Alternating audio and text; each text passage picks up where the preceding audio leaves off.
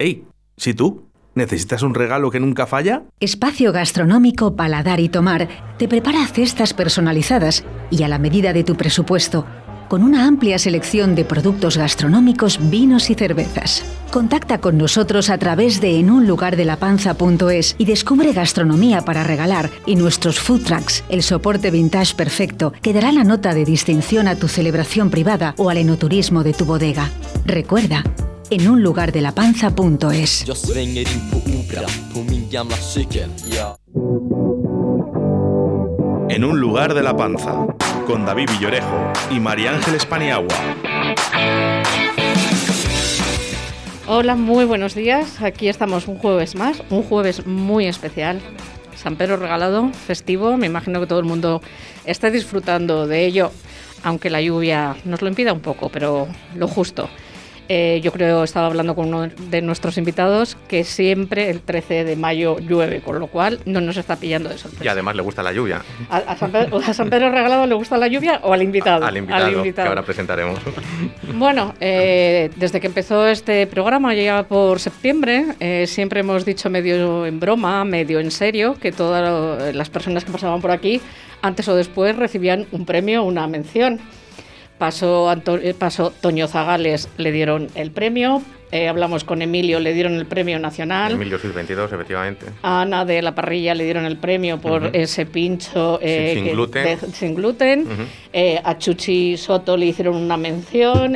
bueno, pues yo creo que vamos repartiendo suerte. Como el calvo de la, de la 11. Bueno, pues para que quede constancia de que es así, David Villorejo le han concedido un premio. Cuéntanos. Pues así es, esta semana nos han dado una, estupenda noticia. eh, en un lugar de la panza, el certamen de, relatos y el libro que, conlleva, nos han otorgado el premio Excelencias Gourmet de 2020 y, bueno, nos, dará, nos harán entrega la semana que viene en Fitur de- del mismo. Y bueno, pues imagínate, encantadísimos. Es un premio pues con un reconocimiento internacional importante. Yo creo que han tenido bastante en cuenta el hecho de haber ampliado nuestro certamen a, Portugal y, Latinoamérica y, y encantados de la vida. Pues yo eh, creo que es un merecidísimo premio porque yo te veo trabajar muy ilusionado con ese proyecto, pero un premio muy merecido. Muchas- Enhorabuena. Muchas gracias. Y parte de, de ese premio corresponde también a, a este programa, que es un poco la, la visibilidad radiofónica de, de En un lugar de la panza, así que en parte también, también es tuyo.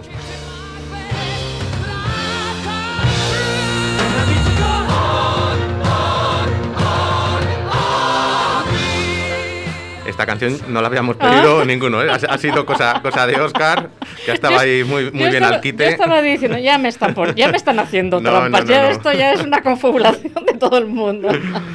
Bueno, pues eh, comenzamos con los, con los invitados. No podíamos tener eh, invitados más apropiados para acompañarnos eh, con esta buena noticia de los premios Excelencia, porque son dos personas y dos empresas que llevan muchos años teniendo reconocimientos ellos mismos y es raro la tienda gourmet de- o de vinos que no dispongan de, de alguna de sus referencias y restaurante de nivel que, de nuestro entorno que, que no utilice o tenga en, en carta alguno de sus productos. Saludamos en primer lugar a, a Manuel de Prado de la empresa Selectos de Castilla. Buenos días, Manuel. Buenos días. Y vamos con nuestra bodega de vinos invitada. Eh, hoy nos surte de vino nada menos que Tomás Postigo. Buenos días, Tomás. Buenos días, David.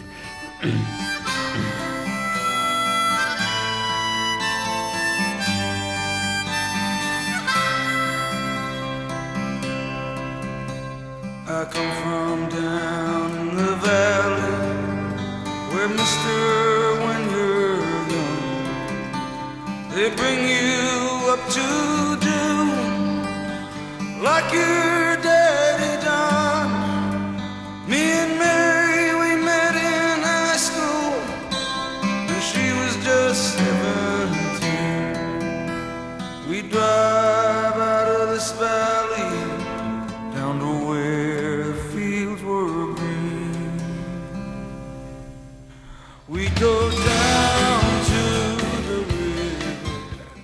hacía tiempo que, que no sonaba el voz, eh, María Ángeles. Bueno. Además, esta canción la había solicitado alguien. No sé si Chuchi Soto, quizás, o... Chuchi, la- la- eh, cada vez que ha estado tanto en este programa como en el lapicero, la ha solicitado. Él es muy. Además, Chuchi ha estado en todos los conciertos de Bruce en, en España. Y eh, gana por goleada la Sí, mayoría hacía de tiempo que no, invitados. la, que no la pedían, eh, Bruce en general, pero yo creo que es el... Yo voy- el- voy a decir quién creo que es y luego voy a contar Venga. una anécdota sobre esta canción. Yo creo que es de Tomás. No, es que no pego una, una cosa. Hoy, hoy lo tenías aquí al 50%, ¿eh? tenías que haber pedido el comodín del público. Manuel. es Manuel, De es Manuel, Manuel el que vale, ha solicitado a Eh. A ver, esta canción es muy especial para mí. Yo hace siete años, ocho años, cuando empezaba a escribir, eh, participé en un, certamen de literatura a nivel eh, nacional. El presidente del jurado era Raúl del Pozo, estaba también Carmen Regal, estaba Boris Rozas, bueno, Boris Izaguirre, que siempre digo. Y estaba en el jurado eh, José Luis García Berlanga, el hijo de Berlanga. Yo entonces empezaba a escribir, era muy novata y estaba preocupada por el jurado. Entonces, para escribir el relato, fui investigando a todos los miembros del jurado, a ver quién eran, y descubrí que eh, esta es la canción favorita de José Luis García Berlanga. Entonces, en mi cuento, en mi relato, metí, metí esta canción. Y bueno, que sepas que quedé finalista, quedé tercera, y mi, mi relato se publicó, y a partir de ahí... pues- Bueno, pues, pues que sepas que Manuel también es eh, fan de Bruce Springsteen y ha ido a, a varios de sus conciertos, me comentabas ayer, ¿verdad? Al igual que, que hablamos de, Llevo mu- muchos años fan de, de Bruce Springsteen, de lo que transmite en sus canciones y sobre todo de, la, de lo variopinto que somos los que asistimos a sus conciertos. Es verdad.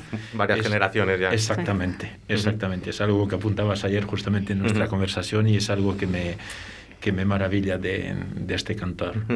Pues vamos a... no- Normalmente siempre empezamos eh, hablando de- del vino que estamos tomando aquí en este aperitivo que, que ya hemos eh, hecho fijo en, en esta sección. Eh, Tomás, eh, explícanos sin entrar en cuestiones técnicas qué es este vino blanco. eh, mm, Tomás Postigo, fermentado en barrica. Tú haces todo tintos, excepto este. Cuéntanos eh, la historia un poco de este vino. Bueno, primero debo decir que hago todos tintos menos este. Y este es el que más me gusta de todos. Fíjate. Bueno, yo te he leído hace poco eh, en una entrevista que decías que para ti la mejor variedad eh, de uva blanca para elaborar es la verdejo, lo cual no deja de suscitar cierta polémica. eh, hay muchos detractores y, y gente apasionada de, de la verdejo. Yo no sé si eso es por la variedad o por cómo se utiliza o elabora esa variedad. Bueno, es algo que siempre he defendido y sigo defendiendo y me ha costado varias críticas decir que el verdejo es la mejor variedad blanca del mundo. Y lo sigo creyendo.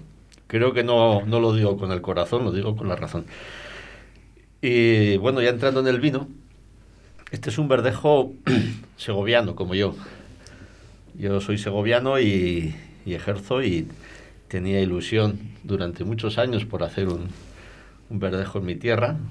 Este es de la zona de, de Nieva, Ujú. que como conocéis es la de la zona segoviana la- de la de Rueda.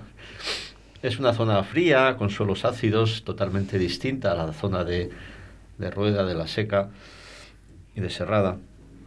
Y, y lo que da son vinos con más finos, quizá con algo menos de estructura, pero muy una acidez que les, les da una larga vida en botella y son muy, muy, muy...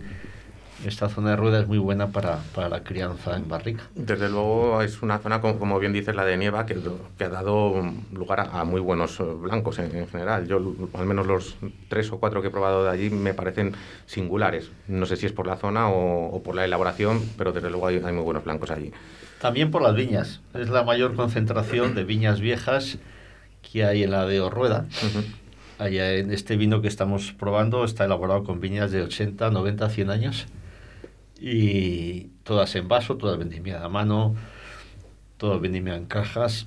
Y tiene un trato muy, muy, muy riguroso, muy, con mucho cariño, muy, muy cuidadoso. Eh, y además hacemos muy poquito vino. O sea, entonces este vino procede de dos hectáreas Ujú. de dos hectáreas, dos hectáreas y media, sacamos, pues eso, 10, 12 mil botellas al año, porque no dan para más. Una, una producción muy, muy limitada. Sí. Manuel, eh, seguimos con el aperitivo con el que estamos acompañando este Tomás Postigo. Nos has traído Foas y un, un jamón de, pato que yo creo que le va estupendamente a, este blanco con fermentado en barrica. La semana pasada dedicábamos el programa a la casquería y, en parte, y aunque aprovecháis al animal completo, también os dedicáis a, la casquería. Al final el, el foie no deja de, ser pues, la, eh, el hígado del pato.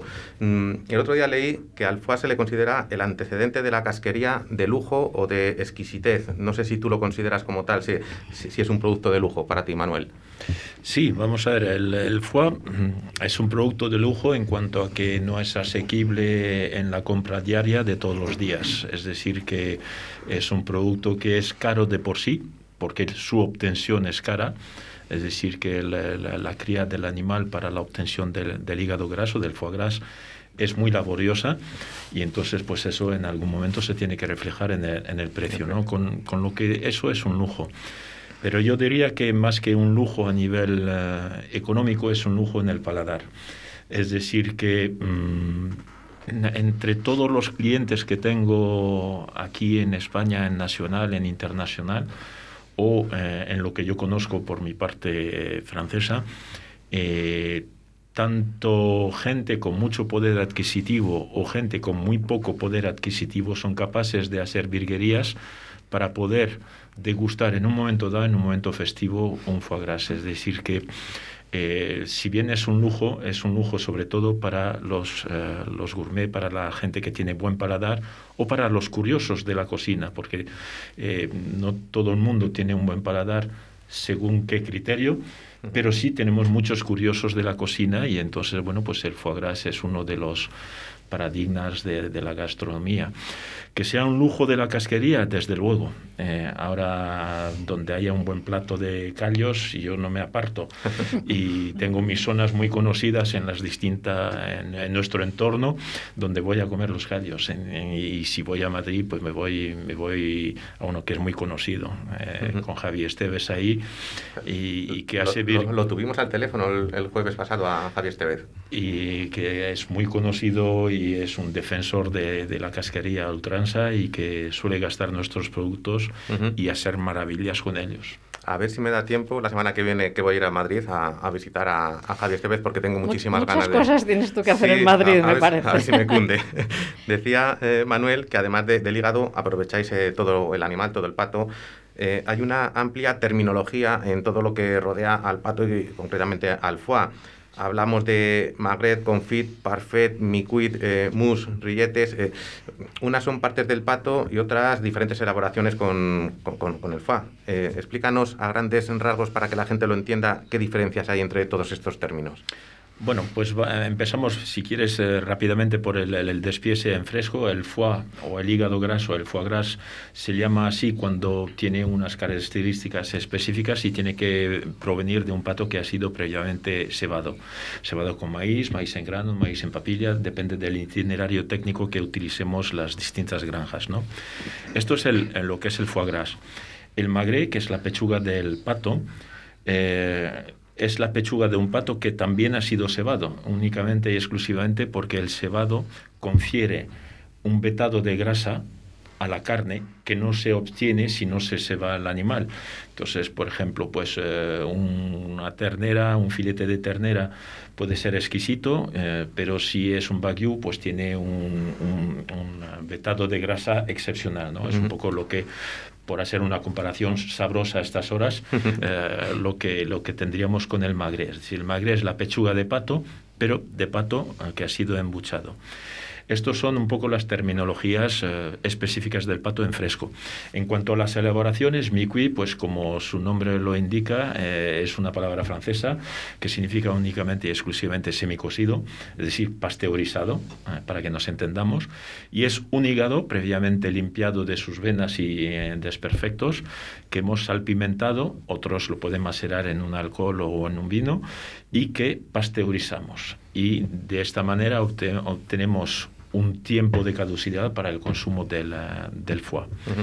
Eh, otro de, lo- de la terminología que solemos utilizar, que es el confit, eh, también es una palabra francesa y por desgracia yo no hablo egipto, pero me gustaría porque al final el foie gras no es una cosa francesa ni española, ni, ni, sino que es algo que es muy atemporal. Digo atemporal porque lo descubrieron eh, hace más de 4.500 años eh, en las dinastías de los eh, grandes faraones egipcios.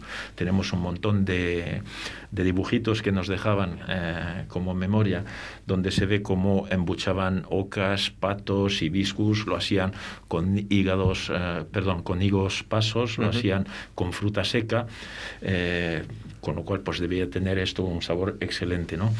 Eh, también es cierto que el, eh, los egiptos, bueno, pues véanse los hebreos cuando se marchan de, de Egipto, eh, atraviesan el mar, o eso se dice, y llegan a, a Europa del Este. En Europa del Este, pues toda la población judía, durante los siglos después de los egipcios, tienen conocimiento de- del hígado graso.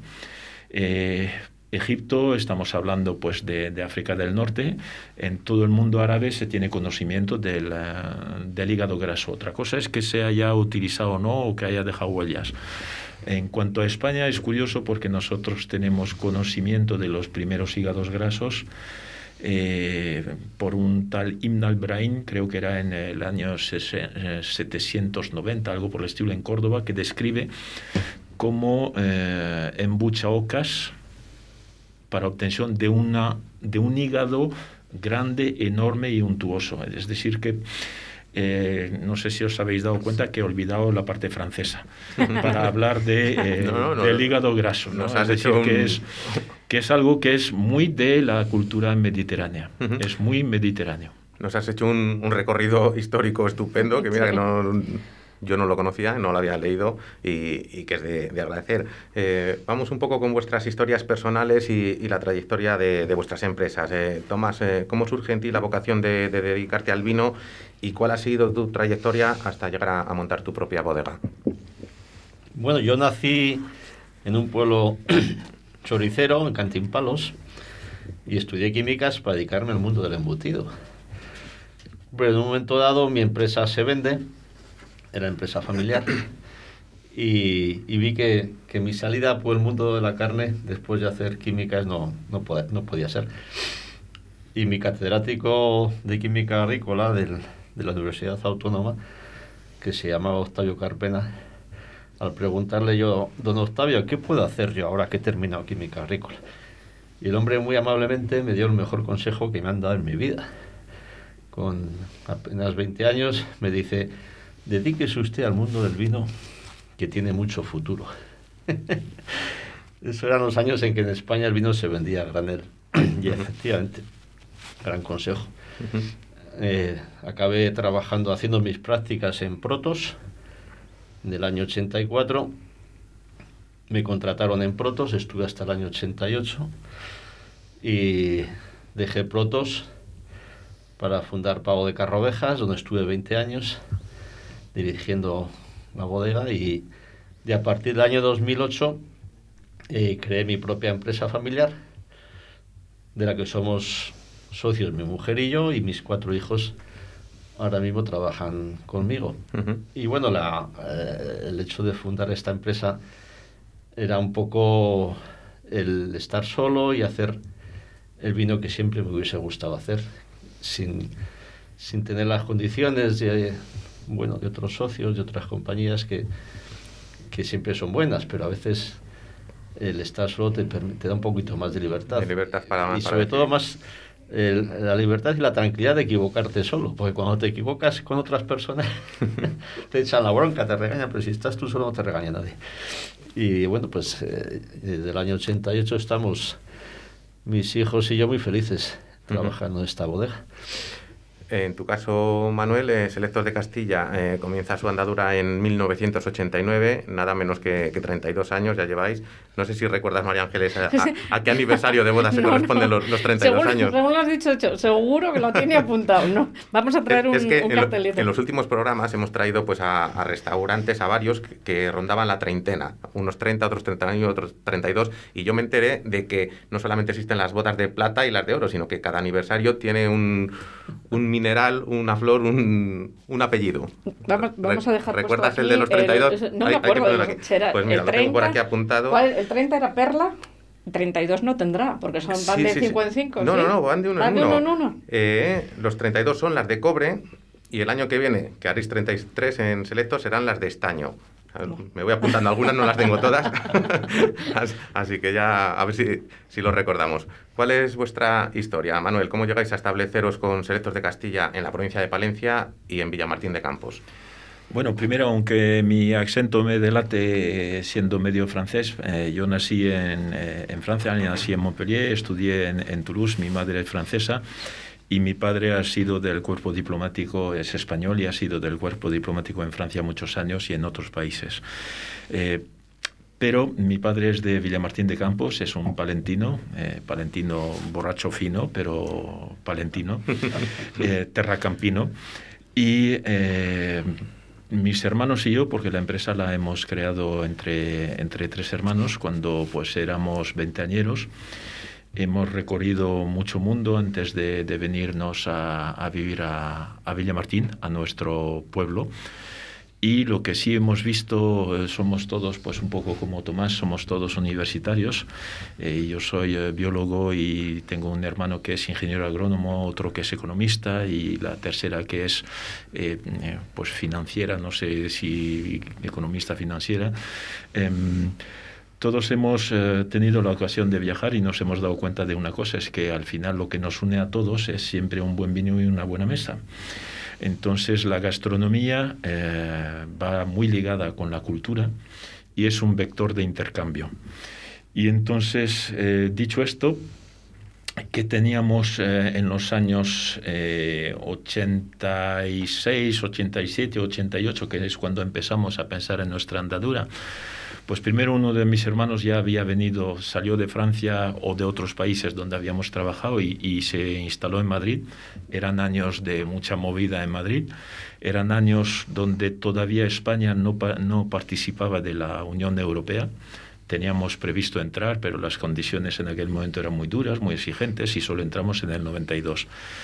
Pero sí, eso daba muchas posibilidades a- al emprendimiento en nuestro, en nuestro país. Y por otra parte, pues existe la Laguna de la Nava, al lado de, al lado de Villamartín de Campos, y la Laguna de la Nava desde que, bueno, hasta que se secó en los años 60 y ahora se ha vuelto a inundar justamente en el año en que nosotros volvimos, entre el año 89 y el 90, se volvió a inundar y está de nuevo plagada de anátides que vienen a pasar el invierno. Y vienen a pasar los meses más fríos en la tierra de Campos y en, en toda la meseta castellana. Es decir, que tenemos en Villamartín de Campos un clima excepcional para la cría eh, de las aves. Entonces, pues uniendo que el cubata era barato en, en España más que en el resto de los países europeos, que éramos doble nacionales y que teníamos ganas de ve- venir a vivir en España y que todos somos pues eh, lo que llaman en francés fine gueule o eh, gourmets o que nos gusta la buena mesa, eh, la buena compañía y los buenos caldos y los buenos vinos. Pues unimos un poco todo eso y nos decidimos a, a venir a- aquí.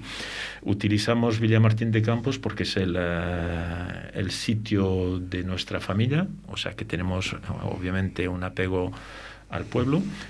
Eh, y sobre todo, pues lo que os digo, porque la zona era una zona para la cría de los patos excepcional. Tan es así que ahora mismo que está eh, toda Europa y todo el continente asiático y europeo plagado de gripe aviar, el único sitio donde no tenemos gripe aviar es la península ibérica. Y desde, por ejemplo, Holanda y Alemania, que tienen toda la genética de, de polios broilers, etcétera, etcétera, pues los tenemos afincados tanto en Valladolid como en Palencia. O Ujú. sea que, y eso hace unos 5 o 6 años. O sea que lo que hicimos nosotros hace 30 años no era tan descabellado. Ujú. Luego hablaremos de, esa variedad de pato o variedades que, tengáis allí en, la laguna. Eh, Tomás, eh, yo no sé si lo recuerdas, yo te conocí hace ya unos 10 años en una cata en el Mesón Casa Pedro en Herrera de Duero. Por cierto, ayer comí allí estupendamente, les mando un, saludo a, Roberto y a, Jesús. Eh, una cata estupenda, decía, organizada por los amigos de Vino en Boca. ¿En qué ha cambiado, Tomás, eh, vuestra empresa desde entonces, eh, en estos últimos do- 10 años? ¿Os habéis posicionado mejor? ¿Producís más? ¿Producís de diferente manera? Bueno, producimos mejor, un poquito más y mucho mejor. En los últimos años hemos investigado, hemos trabajado y hemos tenido ideas muy bonitas que hemos llevado a, a efecto y la- quizá la más bonita de todas es un vino nuevo que se llama eh, Rebollo, que procede de la crianza de, un- de una madera que se llama Quercus pirenaica. Y luego también hemos sacado otro producto nuevo, muy bonito, que se llama Tomás Postigo Vinificación Integral, que consiste en la fermentación de un vino, fermentación alcohólica en la barrica. El tema del rebollo es un tema precioso, porque es una barrica 100% de Castilla y León. O sea, el Quercus pirenaica es una madera que aunque se llame pirenaica no existe en los Pirineos. Solamente existe en, el en la zona central de la península ibérica, en Portugal y en España. Y el 70% del Quercus pirenaica del mundo, bueno, del mundo, solamente lo hay en la península ibérica, y el 70% está en Castilla y León. Y hemos hecho barricas con ese roble, hemos metido, criado el vino en esa barrica y el resultado ha sido espectacular,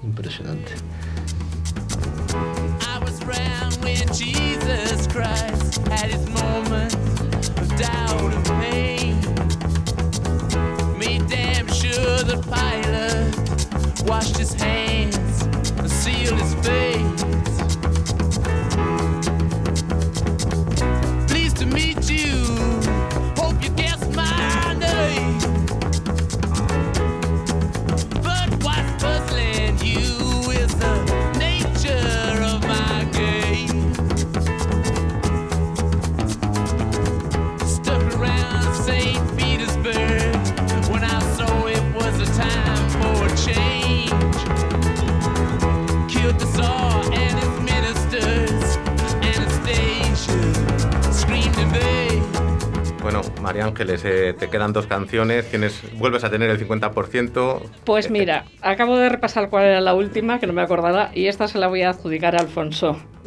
Has acertado, has acertado. Hoy, no tenemos ningún restaurante aquí en el estudio, pe- pero llevaba mucho tiempo queriendo tener, al menos telefónicamente, a la persona con la que vamos a hablar a continuación. Eh, justo antes de comenzar este, este espacio de radio eh, de La Panza, ya por el mes de septiembre, comí en su restaurante eh, y le dije, vamos a hacer un programa de radio, un día te tenemos que, llamar. Y bueno, qué mejor día que hoy eh, que tenemos aquí en el estudio a, a Manuel, porque este restaurante está solamente a 30 kilómetros de Selectos de Castilla. Hablamos del restaurante Estrella del Bajo Carrión en Villoldo y tenemos al teléfono a Alfonso Fierro Petrosa. Buenos días, Alfonso. Hola, buenos días, ¿qué tal todo? Pues muy bien, aquí, mira, ha acertado que, que tú habías solicitado la canción de, de los Rolling. Buenos días, Alfonso. Soy María Ángeles, la compañera de David, y te voy a dar las gracias porque como nunca acierto, la tuya la he acertado. Y ya voy a acercar- acertar la de Tomás porque es la que queda. La que queda, y además eh, tres pedazos de, de temas los que nos han pedido hoy Pedazo de tema. nuestros invitados. Ah, pues mira, me alegro, me alegro. Hace poco teníamos aquí al, al nuevo Sol Repsol de Valladolid Capital, como es Villa Paramesa, así que lo primero, eh, Alfonso, toca darte la, la enhorabuena por esa reciente renovación de, de- de- de los dos Soles Repsol de Estrella de Bajo Carrión. Si no me equivoco, el único de toda la provincia de Palencia con, con dos soles, ¿no? Eh, sí, llevamos ya con, con el- llevamos aguantándoles con ellos, llevamos ya, pues creo que son unos ocho años, nueve años. Y con, y con toda esta historia que ha habido que, y con toda la que ha caído, pues que te lo vuelvan a renovar, eh, pues te da como más fuerza, ¿vale? Como para, para seguir adelante. A pesar de ser la primera vez que, te llamamos, Alfonso, no ha sido la primera vez que, Estrella del Bajo Carrión ha salido a relucir en este programa.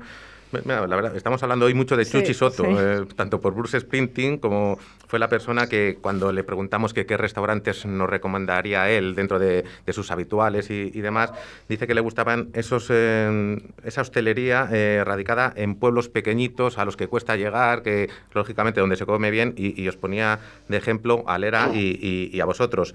Eh, dinos, Alfonso, ¿cuántos habitantes tiene Villoldo y cómo surge esa idea original de montar allí hace ya casi 50 años ese, ese precioso complejo de, de hotel más restaurante? Porque hay que tener Vale, las, las pues- cosas claras para ello, para montarlo Sí, en, sí, en Villoldo. sí. Esto es- a ver, Villoldo es un pueblo muy pequeñito, ¿vale? Que está en medio de la nada. Eso sí, estamos rodeados de, de románico. Tenemos Santander a, a hora y media. Se puede decir que estamos en todo el centro, pero en todo, todo el centro, ¿vale? Pero estamos rodeados de, de todo románico, de Camino de Santiago, de, de- de iglesias, de un montón de cosas. Esto fue una locura de, de mi abuelo, ¿vale? Que con 40 eh, hace 47 años tenía un bar en el, en el pueblo. El bar era bar, baile, eh, jugaban a las cartas, vendían vendían de todos esos bares de antes de, de los pueblos. Y se le ocurrió pues montar un hotel. Y, y surgió la idea de ahí, montar un hotel. Empezó mi abuelo, mi abuela, luego siguieron mis, mis, mis madres, que es mi madre y mis dos tías, pero siempre decimos que son, que lo que hemos tenido ha sido tres, tres, tres madres, ¿vale? Y, ya- y aquí seguimos. Eh, era primero un, u- era meso como un aspecto muy castellano, pero dijimos, aquí hay que, hay que dar el golpe, ¿vale? Hay que cambiar, hay que hacer otra, otra, o hay que hacer una reforma. Y es verdad que el sitio es, es- el único que hemos tocado ha sido el, el- lo que es el, el- la, ¿cómo se la decoración, porque era- a mi abuelo se le fue la olla y eran sitios de, de- de- techos altos, con ventanales enormes, entra un montón de luz. La gente viene y dice, pero esto es su estilo nórdico. Y digo, no, esto es estilo de mi abuelo. Además, la, afición de la, de la cacería creo que, que ha tenido bastante que ver en, en vuestra historia, sí. ¿no? En la historia del hotel. Buah, aquí no, han venido muchísimos cazadores del País Vasco, venían de, de, Cataluña y eran, eh, es que luego, luego se hicieron muy amigos de, de, de- de- de, pues, bueno, de las madres, de mis madres. Y se hicieron muy amigos y eran, y esto era, esto era una, una, una fiesta, porque venían tantos cazadores que dormían incluso en, el- en los, en los sillones del salón social que había, Mm. dormían ahí en el suelo porque les encantaba. Luego cada uno traía sus cosas. ¿eh? Por ejemplo, había uno que tenía que tenía barcos de casi como de pesca, nos traía unas, unas nos metíamos unas mariscadas, unos pescados bestiales. El otro se dedicaba, ¿sabes? A otra cosa y, y luego era- esto era como con motivo de fiesta. Fue increíble. Luego es verdad que fue muy pensado para los cazadores. La verdad que eh, el sitio es, es precioso. Yo animo a la gente que, que no lo conozca, por supuesto que vaya a comer, pero antes que, que ponga en Google Estrella del Bajo Carrión, porque el, Yo, el sitio yo es le- yo no, bonito lo de conocí, verdad. no lo conocí, Alfonso, lo he estado visitando cuando me ha pasado el guion David, porque me gusta conocer a los invitados que vienen, y es una preciosidad. Yo te doy la enhorabuena porque es precioso. A, a tu- Sí, a- el- la historia es lo que, lo, que- lo que hablábamos antes. Antes era el estilo castellano, había armaduras, había eh, teníamos barra, eh, la gente venía aquí a tomar el vermú, tal. Y luego lo que, lo que queríamos hacer era un poco hotel, hotel restaurante o restaurante hotel, ¿vale? Que la gente lo, que, lo que la gente viene pues eh, a pasar el fin de semana, a disfrutar del hotel, son unas habitaciones muy muy cómodas, es un sitio muy tranquilito y luego a disfrutar de, la gastronomía que tenemos. A tu abuelo eh, A- Alfonso le siguió esa siguiente generación que, que son tu madre Pilar y sus hermanas, o, o tus Sí. madres, como, como acabas de, de llamarlas. Y, y, bueno, pues así generación a generación habéis logrado montar un grupo hostelero que, que teniendo la estrella del Bajo Carrión como, como matriz o, o como origen, eh, cuenta ya con, con cinco establecimientos más, si no me equivoco. Eh, sí, sí, sí, sí, somos Grupo cuen- Villoldo, Cuéntanos ¿vale? cuáles son.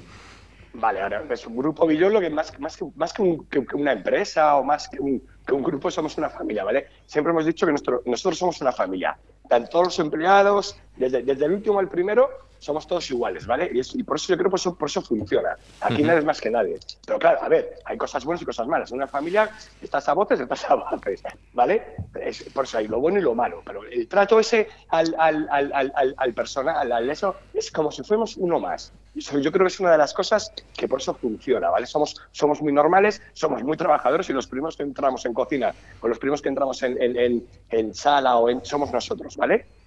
Ujú. Eh, te, te cuento un poquito, ¿vale? En Madrid tenemos dos, que es Villoldo Pueblo, que es la, eh, eh, eh, Villoldo Casa de Comidas, que es igual que Villoldo, ese trocito de, de, de- de- Palencia, Villoldo, que lo llevamos a la Gasca 134 en Madrid. Y es la misma cocina. Ahí se encarga mi madre, con, con- con un jefe de cocina, con Heiner, y ahí hacemos la misma, la misma cocina que aquí, ¿vale? Que, vimos, que, que quisimos llevar el trocito de, de- de- de- de Tierra de Campos y llevarlo al, al, al barrio de Salamanca. A la capital. Vale, luego tenemos en, en todo el centro, que es en, en Callao, tenemos un. Es, es otro, ¿vale? En Mencionados Romanos se llama de norte. Eso es- se puede decir un poquito que es nuestra cocina canalla, ¿vale? Una cocina más, más. Date cuenta que el centro, el, el centro de Madrid es uf, mucho turista, mucho guiri, y es muy difícil porque hay- hay- las- los menús que hay son muy baratos, pero hemos conseguido de que la gente de Madrid de a pie vaya al menú de, de, de norte, ¿vale? Y a, y a- y a comer más cosas, hay una cocina más, más divertida y, y todo eso. Y en Madrid hay un mercado inhumano, hay que, hay que pensar que Madrid es muy grande y hay una cocina bestial y hay cocineros que han montado sus segundos restaurantes que son con dos, tres estrellas Michelin. Y ahí seguimos. y luego en Palencia tenemos eh, la barra de Villoldo, que está en San Miguel, que es muy parecido a de norte, ¿vale? Es lo que te comentaba, la cocina canalla, con, con, pues con costillas eh, BBQ, eh, unos ca- canelones de pollo, canelones de pollo de corral gratinaditos bien ricos, unas patas bravas con piel, asaditas con piel y luego van fritas con una salsa bestial que a la gente les encanta. Bueno, lo que es pues, mil cosas ahí, ¿vale? Luego tenemos la Habana Cafetería, ¿vale? Que se está abierto de 8 a 12 y se puede comer desde las 12 a, de 12 a 12 se puede comer, es horario continuo. Ujú. Y lo mismo, es cafetería, te puedes tomar una copa, pa- los mejores, te puedes meter un sándwich pastrami, un sándwich club, te puedes meter un sándwich de pollo, una hamburguesa mexicana, mil cosas. Y luego hemos cogido, recientemente hemos cogido eh, Pontevecchio, ¿vale? Es un italiano de toda la vida de, de Palencia y, y vimos la idea, nos fue con todo este momento y dijimos, mira, yo creo que hay que aprovechar y mira, si esto si sale mal, sale mal, pero por lo menos morimos de pie, no sentados. Me hablaba precisamente ayer, comí con, con Chelo Miñana, dice, salúdale Sí. de, de- de mi parte, dice que además estoy viendo las fotos de, de las pizzas de este Pontevecchio, dice que, que es un, un clásico, un mítico en Palencia, dice que Sí, quiere sí, a visitarle en cuanto pueda. Eh, Alfonso, yo te conocí, eh, creo que hace unos cuatro años, en un, e- un evento que organizamos en Tudela de Duero, eh, poniendo en valor un poco el espárrago de allí, donde, donde reunimos pues eso, a, cocineros de, lo mejorcito de Castilla y León. Imagino que ahora estás trabajando ese gran producto de temporada, ¿no? Que son los espárragos de Tudela.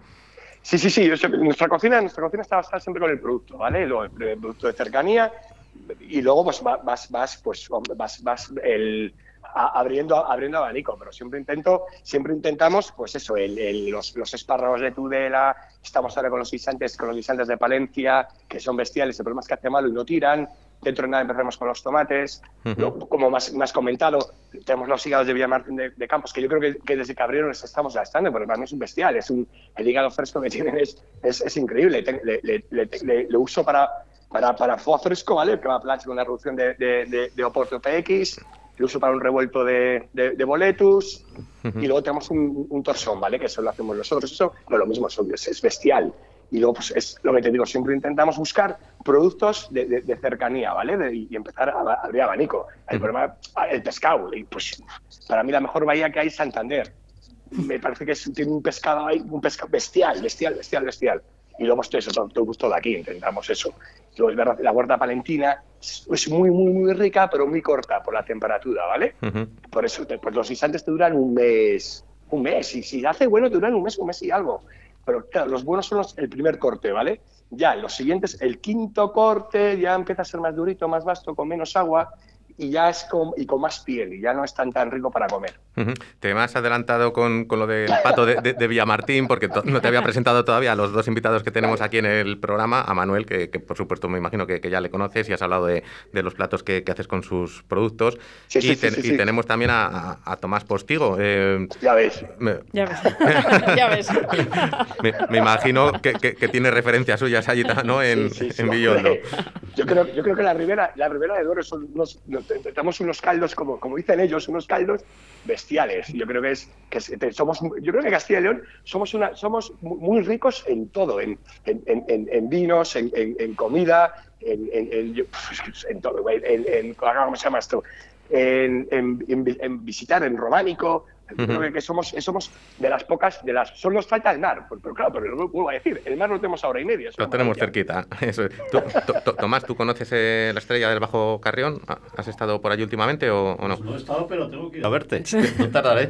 Tienes que, que Vale, vale. visitarte por- Eh, mm, no sé si te va a hacer más preguntas David, me imagino que sí, pero eh, con el permiso de David no voy a dejar de invitarte al programa presencial, que vengas, porque transmites una energía y un optimismo y un que dan ganas de, de ir a todos tus restaurantes. Así que por favor, ¿Sabes? haznos un hueco.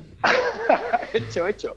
No, pero ¿sabes lo que pasa? Que a esta hora me viene fatal. Y encima, como es fiesta en, en Valladolid, Claro. Claro. pues hoy, gracias a Dios, pues tengo no sé cuánta gente. Se han Claro. escapado todos Todo los el de, mundo se de para Valladolid allá. para, para Villoldo.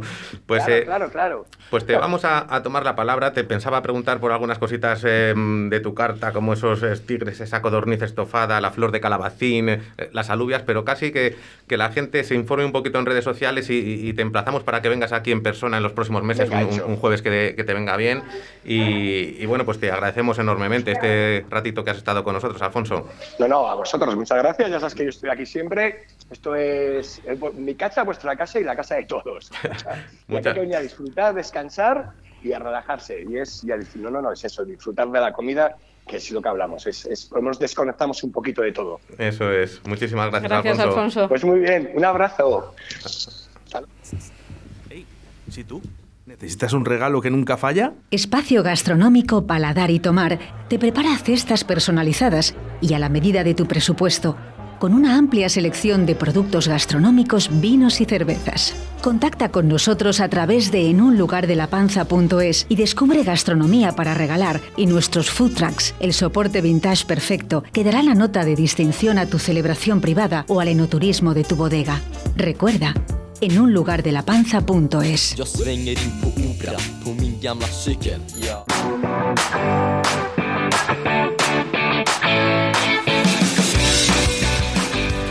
Manuel, eh, has comentado antes, has contado los inicios de Selectos de Castilla en, nuestra comunidad, en Villamartín, pero hay un hito muy, muy importante en, vuestra trayectoria, como son esos premios Nobel, eh, en los que Selectos Castilla pues, tuvo la fortuna, por decirlo así, de, de participar en, en la cena de unos Nobel. Cuenta cómo se gestó esa aventura.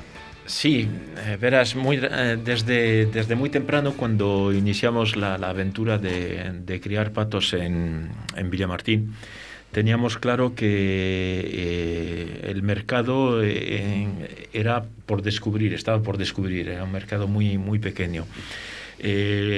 Cuando llegué a Palencia, año 89, eh, había dos restaurantes que utilizaban de vez en cuando foie y que lo iban a buscar a San Sebastián. Aquí en Valladolid estaba el Pórtico y un par de restaurantes más también que ofrecían foie en la carta. Es decir, que Castilla y León era un terreno virgen. Y tienes dos opciones. Es como el que vende zapatos a África. Dices, pues me voy a forrar porque nadie los usa, o nadie los usa y no voy a vender. ¿no? Entonces, bueno, pues yo era de los que pensaba que me iba a forrar vendiendo zapatos. ¿no? Eh, lo digo en plan de, de chanza, ¿no? Obviamente. Lo que sí está claro es que eh, el principal eh, mercado nuestro era desarrollar el mercado en Castilla y León, ya que íbamos a ser eh, pato castellano.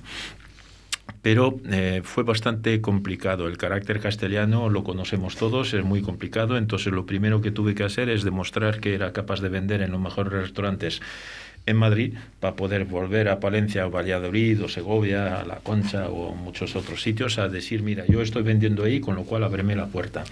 Porque ser palentino para vender foie no era muy, muy, muy, muy bonito. Hay gente que apostó por nosotros, como por ejemplo las, las madres de, de nuestro cocinero de hoy, eh, que apostaron por nosotros rápidamente pero sí que fueron inicios eh, complicados. Lo que también teníamos muy claro es que eh, el crear mercado en Castilla y León no tenía que ser nuestra única prioridad, sino que teníamos que al mismo tiempo desarrollar el mercado nacional y nuestra faceta internacional entre los hermanos, pues teníamos claro también que teníamos que exportar algo eh, fuera. Entonces, en el año 90 eh, o 91, ya no me acuerdo si son los pares o impares, a- asistimos a la primera feria internacional en Anuga. Y durante 18 años, o sea, nueve ediciones seguidas, hemos estado vendiendo, vendiendo nuestra imagen fuera. Hay que acordarse, ahora muchos de nuestros oyentes pues no lo, no lo sabrán por edad, pero hace unos 30 años, si no estabas en los catálogos de las ferias, no existías. No estaba Internet, IBM todavía no había vendido el primer PC. Entonces, bueno, pues eh, darse a conocer era darse a conocer eh, era muy costoso, muy complicado.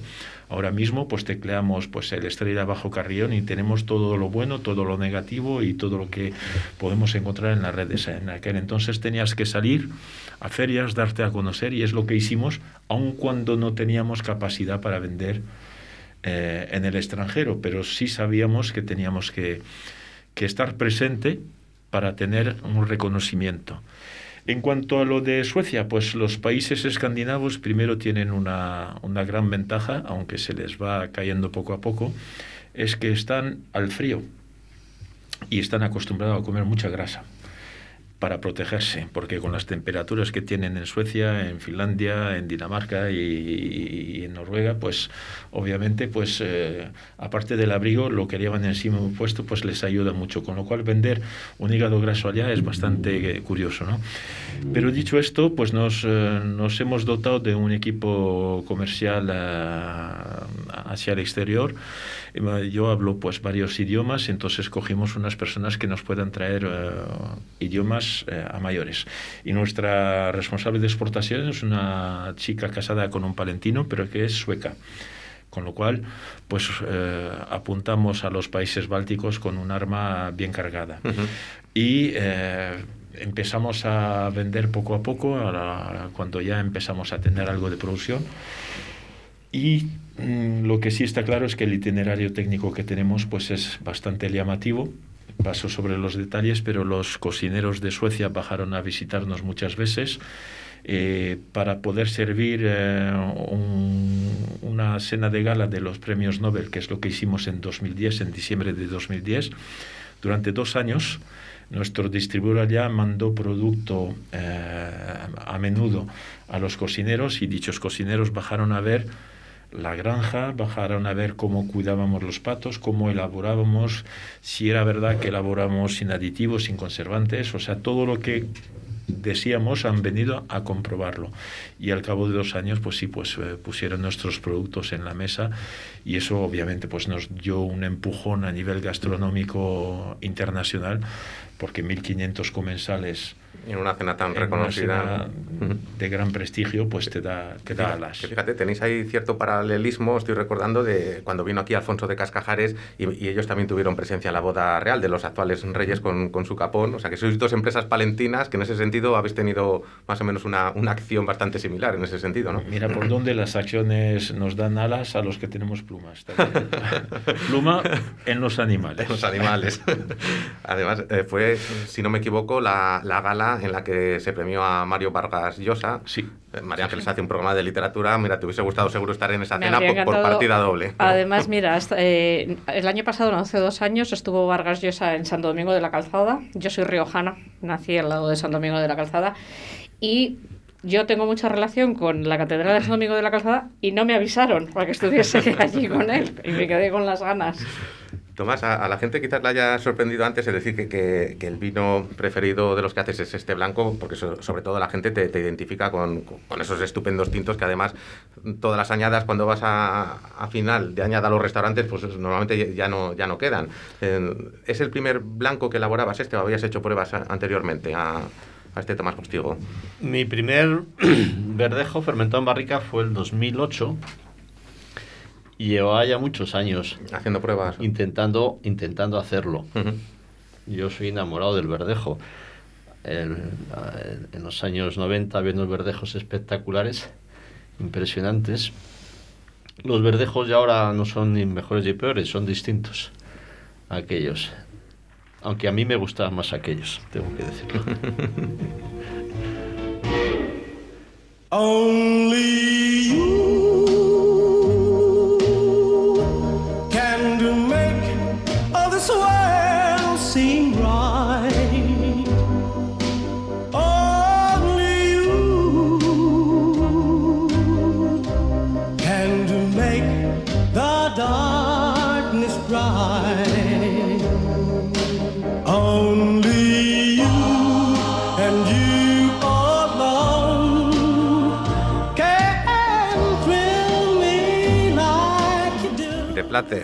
Only You, aquí, Pues mira, aquí ya no fallas. A ver, los temas de hoy han sido todos impresionantes, eh, pero cuando me mandaste este, te puse menuda canción. Yo, eh, Manuel, de verdad, con todos mis respetos, también me gusta Bruce, pero mm, has pasado así como en mi, en mi lista un lugar especial por haber escogido esta canción. Me parece una maravilla. Es que se me caen las lágrimas. Pues es que a mí me pasa lo mismo, se Me me pone, se me pone piel de gallina, se me- es una canción que te llega muy, muy, es una maravilla. Muchas gracias por haberla traído. Cuando solicitamos las canciones a los invitados, eh, a vosotros no, no- no os lo he dicho porque me esperaba que no, ve- no ibais a pedir reggaetón. Pero dependiendo el invitado de la juventud, digo, vale, cualquier cosa menos reggaetón. Pu- Puede ser español, extranjero, pop, rock, lo que sea, pero, pero reggaetón lo tenemos vetado. Me ha, Y- me ha dado de lo y que han sido unos temazos. Me acordé de ti porque me ha- mm, el otro día intentó mi, tengo una hija de 20 años, intentó demostrarme que el reggaetón es música y me pegó una, sen- una sesión que es Dolor de cabeza. ¡Qué locura! Y la pregunta, ¿lo consiguió? No. Vamos a hablar un poco de, la materia prima de vuestras empresas. Eh, Tomás, creo que, tu filosofía o preferencias de elaboración es la de hacer vinos multivarietales, con, con más de una variedad de uva. Mm, ¿Qué variedades usas en tus vinos y qué variedad eh, que no usas por no estar permitida por la DO te gustaría que lo estuviese para poder usarla? Bueno, efectivamente, a mí los vinos monovarietales tintos no, mm, no es que me parezcan mal, simplemente me gustan más los el cu- el cupás, la mezcla de, de variedades. Y en la Ribera del Duero eh, tenemos unas posibilidades maravillosas. Variedades permitidas como a tinto fino, por supuesto, Cabernet Sauvignon, Merlot y Malbec, que la gente me pregunta, bueno, pero ¿por qué eh, está admitida en la Ribera del Duero el Cabernet Sauvignon, el Merlot y el Malbec? Si son francesas, sí. Y la gente, mucha gente no sabe que en el año 82 se crea la Ribera del Duero. Y entre las, las discusiones que tenían Burgos y Valladolid en aquellos años que fueron muy divertidas, sería interesante que trajeseis a alguien para hablar de ese tema porque es un poco morboso y divertido esas discusiones entre Burgos y Valladolid. Valladolid tenía su, su bandera, que era Vega Sicilia, y, se entonces quería imponerse a Burgos eh, utilizando el poder y la, y la autoridad que tenía Vega Sicilia, claro. Entonces Vega Sicilia tenía que entrar sí o sí en la Ribera del Duero. ¿Qué pasa? Que Vega Sicilia en sus viñas tenía plantado Cabernet Sauvignon, Cabernet. Merlot y Malbec. Por lo tanto, esas tres variedades tenían que entrar dentro de la DO necesariamente. Y así fue. Y lo curioso es que a partir del año 82 que se crea el Consejo, la- esas tres variedades no apenas se trabajaron. Hasta los años eh, casi 2000 no empezó a utilizarse ni el Cabernet ni, ni el Merlot. Y el Malbec fue la gran olvidada. La gran olvidada. O sea, hubo gente que, que plantó Merlot y Cabernet, pero nadie plantaba Malbec. Entonces nosotros ya llevamos varios años, especialmente de que empezamos a trabajar con uno de nuestros proveedores y le animamos a plantar Malbec, un proveedor muy bueno de Balbuena de Duero, se llama David, y plantó Malbec y, oh sorpresa, que Malbec es espectacular. Te funcionó muy bien. Es una joya. Estamos animando a más viticultores que planten Malbec. Y, y ese, esa unión de tinto fino, Cabernet Sauvignon, Merlot, Malbec, siempre con un máximo, o perdón, con un mínimo de 75% de tinto fino que, que nos exige la, la DO, pues es una mezcla maravillosa. Se complementan muy bien. Me gusta aclarar que siempre la gente habla del Cabernet Sauvignon como el mejorante del tinto fino. Palabra errónea.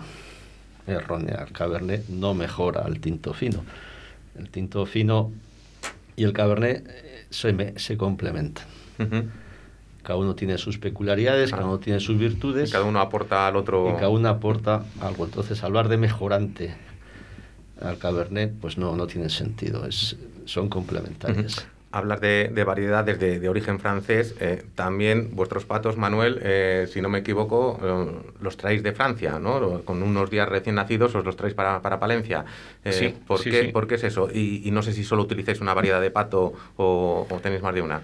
No, es, es muy sencillo. eh, antes, cuando hablaba de la historia de- de- del hígado graso, obvié toda la parte francesa. Lo que está claro es que en Francia está la cuna de, la, de, todo lo que es la genética eh, de los animales y todos los trabajos que se han hecho a lo largo de los años sobre, eh, sobre el pato. ¿no? Eh, todos los productores españoles, todos, eh, seamos catalanes, navarros, castellanos, vascos o... eh, me he olvidado alguno, aragoneses, eh, porque todos los que queremos patos estamos en el norte, el sur es demasiado cálido, no hay que olvidar que el pato es una ave migratoria que cuando eh, hace más de 25 grados de temperatura media en el día se larga al norte, entonces bueno, pues estamos obligados a... Yo tuve una granja en un momento dado en, en Salamanca y no había manera de producir patos adecuados en, en, eh, en verano. Eh, dicho esto, pues eh, todos nosotros exportamos, eh, importamos los, los patitos de Francia porque Francia es donde está la genética. Y, y yo me puedo permitir ser muy crítico con mis amigos franceses porque yo soy mitad mitad. son muy chauvinistas y conservan la genética y no la sueltan tan fácil. Por otra parte, la producción española eh, tenemos una interprofesión, eh, una interprofesión que fue creada justamente, pues ya que estamos en Castilla y León, vamos a, a lanzar un poco la bandera. Eh, la interprofesión la, la creamos entre otra empresa eh, en- de Soria y nosotros, que somos los dos castellanos que, que cuidamos patos, y fuimos a ver todos nuestros compañeros para crear una interprofesión. Eh, la interprofesión pues, recoge pues, un poco gente de todas estas eh, autonomías que os he citado.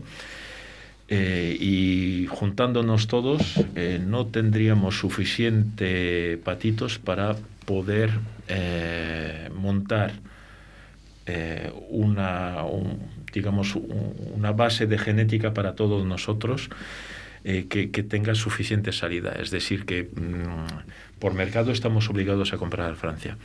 Otra cosa es que cada uno de nosotros en Francia tenga proveedores distintos, porque mm, estaba hablando de variedades de, uva y de lo que aporta cada variedad de uva en- en un vino. En los patos es lo mismo. Mm, Aquí en España tenemos tendencia a creer que todo lo que tiene un pico, pluma y ase cuacua es un pato. Pues sí, es un pato, solo que los nuestros primero son mudos, o sea, los de cuacua nos lo olvidamos. El pato es un pato tradicional que solemos utilizar todos nosotros, pero después hay variedades. Hay variedades en función del itinerario técnico que vayas a, a utilizar. Entonces, antes me preguntabas por qué, eh, por qué pudimos poner nuestro foie y nuestro magre y nuestros confit en la mesa de los premios Nobel. Entre otras cosas, es debido al itinerario técnico que utilizamos y a la variedad de animales que utilizamos.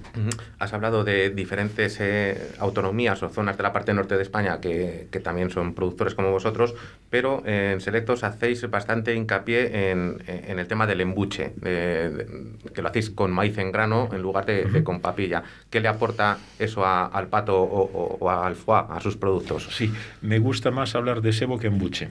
El sebo es más simpático, siempre Sí, hemos cebado el- el animales. embuche es más fuerte, El sí. embuche es una palabra que hoy por hoy es muy eh, lleva mucha controversia. No voy a entrar hoy en la controversia, puedo entrar cuando queráis, pero lo que está claro es que eh, hacemos mucho hincapié en ello porque eh, somos los únicos, o casi los únicos, porque hay un par de fincas pequeñas que tienen una producción muy limitada, eh, que embuchamos con maíz en grano, cuando la inmensa mayoría de nuestra profesión, tanto en España como en el resto del mundo, embucha con eh, papilla de maíz. La papilla de maíz se utilizó para ganar tiempo y abaratar el coste de la producción. Os he hablado antes, eh, me preguntaba si era un lujo y os comenté que obtener hígado graso era complicado. Es complicado porque tenemos que coger los animales uno por uno y dos veces al día, y si son ocas, tres veces al día eh, durante 15 días, y si son ocas durante tres semanas, lo que explica la diferencia de precio entre un hígado de oca y un hígado de pato. El pato son dos días, dos, perdón, dos veces al día durante 15 días, la oca son tres veces al día durante tres semanas. Ujú. Entonces ya sabéis por qué es más caro la oca que independientemente de sabores, hay un, tema técnico, un coste técnico que, que es complicado superar. Pero lo que aporta la- la- lo que hacemos nosotros en Selector de Castilla, es decir, embuchar con el maíz en grano, es que el maíz en grano es, digamos, lo más natural. No, que no es natural de la papilla. La papilla te hace ganar mucho técnicamente, muchos parámetros, pero eh, el pato pierde el control de la digestión. Es decir, que eh, el ave, todas las aves tienen el pico, no hay que olvidar que las aves no tienen dientes, es decir, que no pueden masticar, y eso lo hace la molleja de las aves. Y por eso a la mayoría de las aves, tanto pollos como patos, pintadas o cualquier cosa, hasta avestruces, les damos cantos para que este cantito en la molleja sirva de martillo. Sírvame eso para explicar por qué es importante que el maíz sea en grano y no en papilla. La molleja con el canto machaca el grano y controla la digestión del animal. Sin embargo, cuando damos papilla, el pato pierde, digamos, parte de este control. Y si queremos obtener un hígado lo más sabroso posible, pues si dejamos a la naturaleza hacer lo que sabe hacer muy bien, mejor. Se es nos- una opinión que podrías contrastar con compañeros míos. Se nos está yendo el tiempo, nos queda muy, muy poquitos minutos de, de programa, ya casi se, se ha pasado una hora. Tomás, eh, ¿hay relevo generacional en, en Tomás Postigo? ¿Tus hijos también les ha dado por el mundo del vino? Pues sí, gracias a Sil, gracias a Dios lo hay. Tengo cuatro hijos, varones, bueno, los tuvo mi mujer, que es una santa porque me aguanta. Y, hay cuatro varones, Gabriel, Alberto, Juan y Nicolás. Gabriel es, es licenciado en Derecho y en ADE. Alberto es licenciado en Publicidad y Relaciones Públicas.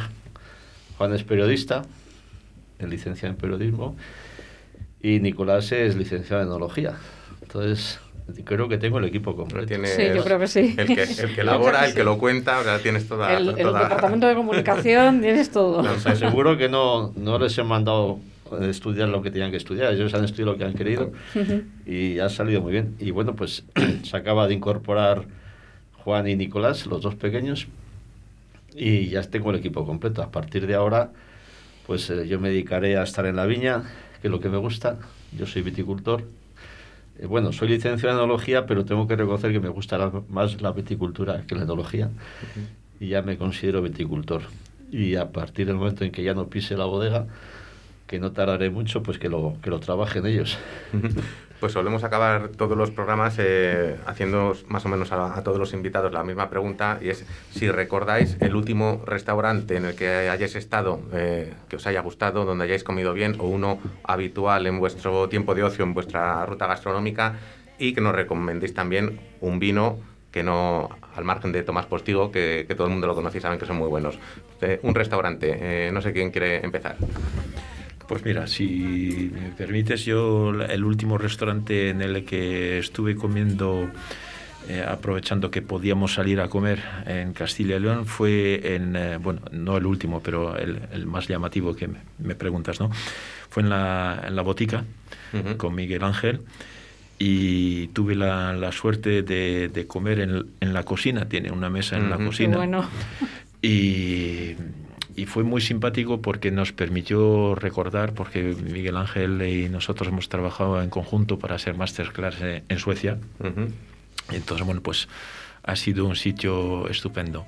En cuanto al vino, en, eh, en esta cena me dio de probar tres o cuatro, pero yo tengo que reconocer que tengo poca memoria, con lo cual lo único que puedo hacer es convidar a los que tengan ganas de saber qué vino me gustaron de ir a la botica y A preguntarle botica. a Miguel Ángel en el menú degustación que nos dio, pues cuáles eran los vinos que nos aconsejó. Además, eh, esta semana precisamente hablé con Miguel Ángel para ver si, si puede escaparse un día y, y venirse aquí en, en directo, que es un fenómeno de nuestra tierra, de, de estos que, que merece la pena hacer gala de la cocina que muestran. Acabamos contigo, Tomás. eh, Pues lo que son las cosas y las casualidades de la vida. El último restaurante que estuve fue en la botica. en la botica también. botica también. Mira, es la primera vez que coinciden los dos Sí, es la invitados. primera vez, sí, es la primera vez. Re- ¿Recuerdas Y- algún vino Sí, al me margen de los tuyos que Me tomé un fariña de toro que estaba estupendo. estuvo aquí, eh, Manu, el jueves pasado? Además, hablando del primero, que me parece un... Este Sí. año está Es espectacular, verdad. siempre es un vino singular, pero el, Es el primero es de este año está, Sí. está riquísimo. Pues se Sí, nos ha ido, mira, nos Se hemos nos pasado ha- do- dos minutos, como hoy es fiesta y tenemos margen, nos ha dejado estos Nos dos ha dejado un poco más, eh, pero ya nos Óscar. hemos pasado. Pues muchísimas gracias a los dos, un placer. La verdad es que ha sido un programa de muchísimo aprendizaje. Mm, Yo voy tomando nota porque yo estoy descubriendo este mundo de la mano de David. De nuevo, enhorabuena por ese merecidísimo premio. Muchísimas gracias. A los vallisoletanos que mm, disfruten hoy del Día de San Pedro regalado y que, aunque ya se van relajando eh, las normas, por favor, que todo el mundo sea responsable y que, que todavía no hemos terminado. Y como siempre, Divan Dudó en homenaje a la hostelería y todo el mundo que lo rodea. Floreciendo en mi escalera, jugando como niños que al llegar la ventolera sueltan sus cometas al sol. Felizando y colecciono golondrinas en las nubes, universos que caben en su mirada, ya no hay más. La luna está desesperada.